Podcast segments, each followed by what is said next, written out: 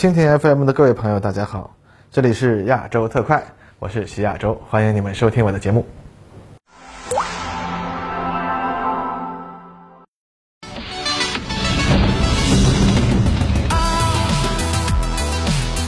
各位观众，大家好，欢迎收看本期的亚洲特快，我是观察者网的徐亚洲，继续在这里啊和您一起关心最新的前沿动态。本周啊，中印边境因为我方巡逻战士走失啊，再次引起了大家的关注。而印度媒体呢，还发布了据称啊是中印双方坦克和装甲车辆隔边境对峙的照片，更是引起了印度国内的又一轮群情激愤啊，又开始大谈啊要和我们打一仗啦啊，印度已经不是一九六二年的印度了啊，这一类的口头禅又满天飞了起来了。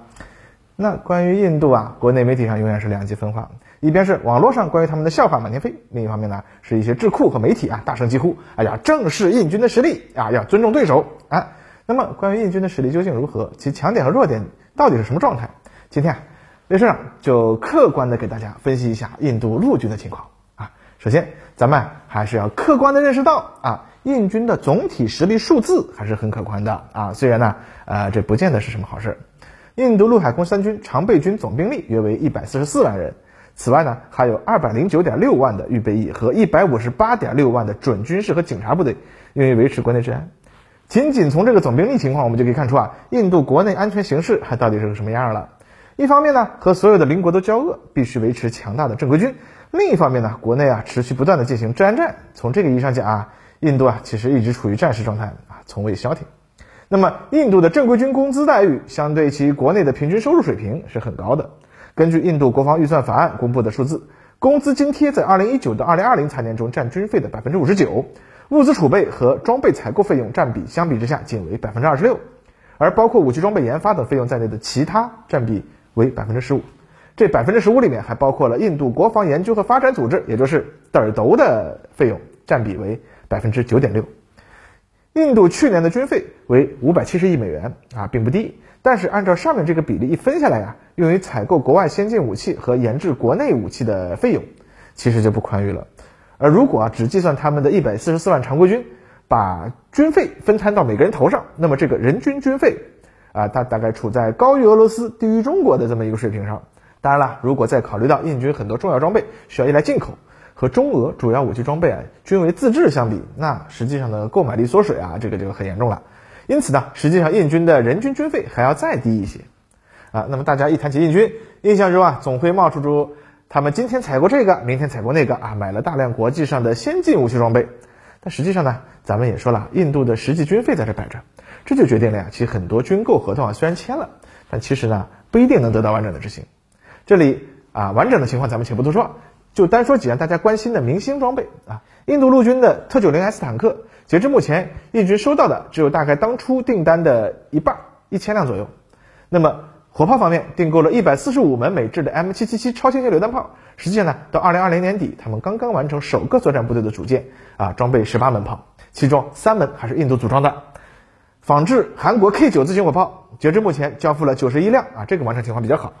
俄罗斯 BM 三零龙卷风火箭炮总共六十二辆。此外呢，防空系统方面，印军目前主力是俄罗斯的二 K 幺二立方体，也就是萨姆六导弹，共四十五个营。当然，这个实在是过于老旧。向俄罗斯订购的 S 四版凯旋防空导弹买了五个团，啊，预计呢，啊，二零二一年就会开始交付了。由于印军的防空系统过于老旧，所以他们不得不订购了以色列 Spy 的呃短程防空导弹来弥补，总共买了十八个连，一千五百枚。这种导弹呢，在二零一九年印巴空战中啊，误伤本国直升机，创下了第一个战果啊。光听我念这一串数字啊，大家可能还不能够马上明白这里面的含义，但是通过这些数字和印军的总员额数编制单位的对比，大家就可以发现啊。印军的现代化武器装备的数量还是太少了，远远撑不起他们庞大的军队。比如，印军目前现在拥有的比较现代化的坦克总数约为两千辆，除了一千多辆特九零 S，其余的呢是用波兰 PT 九幺坦克的装甲火控系统技术改装的特七十二 A 坦克。步兵战车两千多辆，全是老旧的 BMP 二型，相对于其庞大的军队编制来说啊，算是很少的。但印度呢，却并没有给步兵部队配备 BTR 八零或者是 M 幺幺三之类的装甲输送车，啊，这当然是因为他们经费不足啦，长期只能装备卡车。那么火炮方面，目前除了九十一门仿制的 K 九自行火炮，其余全为牵引火炮。而且与其他大国啊将炮兵雷达配属到旅级单位相比，印度的炮兵雷达只能作为集团军级的高级装备，而且不是所有的军都有哦。啊，更不用说远程打击手段，比如说火箭炮、战术导弹的数量十分稀少，也不足以满足作战的需求。比如说，印军的大地战术导弹发射车总共只有三十辆，哎，这个可能出乎很多朋友的意料吧。至于防空系统啊，那就更甭提了，他们现在刚刚开始换装嘛，最关键的 S 四百那还没交货呢嘛。哎，那相比我国陆军武器装备换装，最先是从防空系统开始，然后是炮兵武器和步兵战车，最后才考虑坦克啊，这样的一个顺序。那么印军呢，则是先换坦克啊，别的呢就是呃有钱了再说吧啊。那这一方面呢，体现了中印两国在总体经济实力上的差距，更重要的是体现了两军对于陆军作战在新时代面临的作战形势的变迁的这个认识水平的高下啊。正是因为新型装备不多，所以印军啊就想要通过集中少数先进装备，组建一些啊能够进行机动部署的精锐部队，来应付目前啊所这个面临的局面。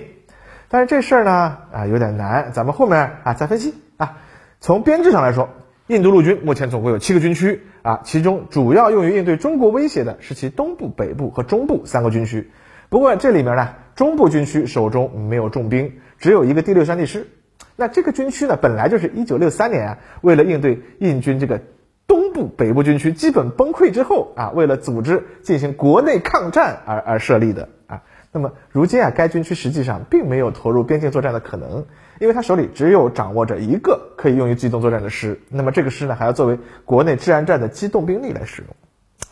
从总兵力上来看，印军目前有百分之二十五的兵力，也就是近三十万大军归于东部和北部军区管辖。那么东部军区作战部队包括第三军、第四军、三十三军和十七军，这其中第十七山地军是二零一一年开始组建的新部队，部署在西孟加拉邦。作为东部军区的预备队，他们呢拥有两个山地师、一个炮兵师和两个独立装甲旅。印度呢曾经计划呀把这个第十七军啊建设成第一个山地打击军，为其配备啊世界最先进的啊武器装备啊，计划编制九万人啊，配备适合山地行动的坦克、直升机、远程炮兵系统啊。总的要求呢是能够在中印东段边境地区的复杂山区环境中实施进攻行动啊。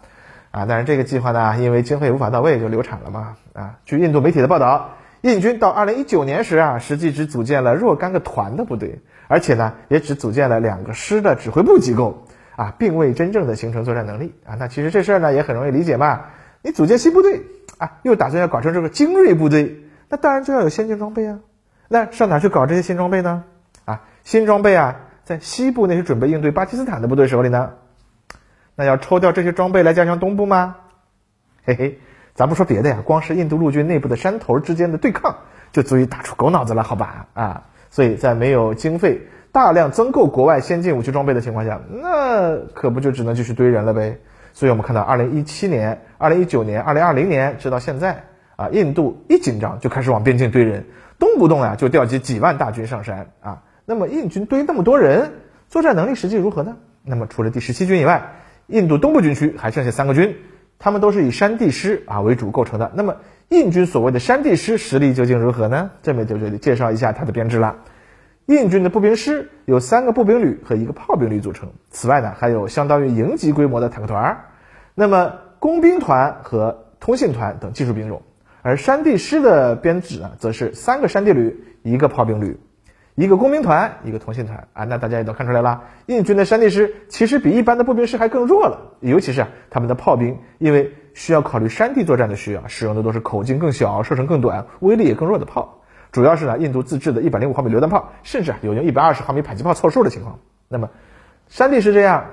印军的步兵师，尤其是被啊国内一些媒体称为机械化精锐部队的快速师，是不是好一些呢？啊，这就得说呀，啊。目前，印度陆军没有建立真正意义上的机械化部队，其陆军的步兵师和山地师啊，实际上都是属于摩托化部队嘛，主要机动靠卡车。而所谓的这个快速师呢，其实是装备比较多的 BMP 二步兵战车的整编平原步兵师啊，缩写叫 Rapid，也可称为快速师啊。那么，目前在中印边境方向部署的第十七军，它下面有一个第七十二步兵师，就是一个快速师。这次参加坦克对峙的这个 BMP 二啊，应该就是这个。单位的装备，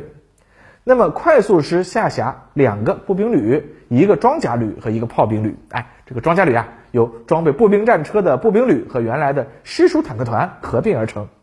那么与世界主要国家的机械化步兵师相比啊，印军的这种做法其实叫做半吊子啊。但考虑到印度综合国力水平和庞大的军队数量呢，啊，这也算是一种无奈之举吧。在实战中呢，至少有一个旅啊具备较强的突击能力，剩下的两个乘坐卡车的摩步旅啊，只要能配合作战就好了嘛。那么这里还得解释一下，印度传统的这个旅啊，其实规模呢相当于我军以前的团，所以呢一个师下面啊它会有三个旅。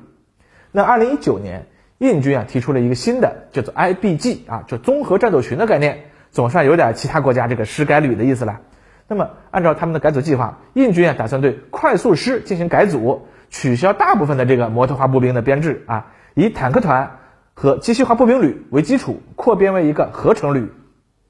那么人数呢只有原来快速师的约三分之一，但机械化装备数量啊反而更多了。实际上呢，机动作战能力还是更强了。那么以三个这种合成旅为基础，再配上集团军的各种支援兵力，比如远程火炮啊，这就成为了新型的这个打击军。这样一个新型的打击军，兵力呢只比原来的师多一些，但火力机动性方面啊却等个更强了。那么，二零一九年十月，印度东部军区举行了代号啊 Himbaji 啊山地武士的这么一个演习，验证了新的这个综合战斗群，也就 IBG 概念。根据这一演习的结果呀。印军计划将第十七军啊改为第一个新型的山地打击军，那和二零一一年时提出的这个山地打击军相比啊，这个新型的山地打击军的概念已经完全不一样了。光看计划的话呢，啊，那是很符合现在国际上新型陆军改革的这个思路了。啊，那么除了第十七军以外，目前属于西部军区的第九军按计划也将进行类似的编制改革，成为新型战斗群组成的山地打击军，那么用于应对克什米尔的局势。啊，虽然印军的这个改革方案看起来算是啊与时俱进，也适合印军现在面临的这个局势。最主要，如果全面推广，那可以大大削减印军的员额数量，提高人均军费，增强军队的现代化水平。哎，真的是一个非常完美的计划了呢。可是对于印度来说啊，这个要削减军队员额这个事儿啊啊就很难了。毕竟啊。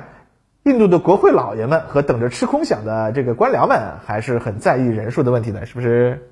那到目前为止，他们这个改革措施还只停留在啊，呃，只听楼梯响，不见人下来的状态。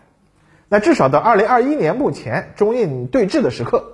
呃，印军依然停留在将尽可能多的装备落后、没有机动作战能力、只能死守战线的山地师拉到前沿，用血肉之躯堵住解放军可能穿插的所有路线的状态。啊，那当然了。如果解放军对面的过来的啊，不再是一九六二年那样的纯粹的轻步兵部队，而是在高原上也可以行动自如的机械化装甲部队呢？如果这样的机械化部队不再需要依赖一条脆弱的季节性后勤补给线，而是可以用直升机、运输机解决跨越高山的后勤补给问题，那么啊，不会不会的，印度已经不再是一九六二年的印度了，你中国啊，这还得是一九六二年的中国嘛？啊，是不是？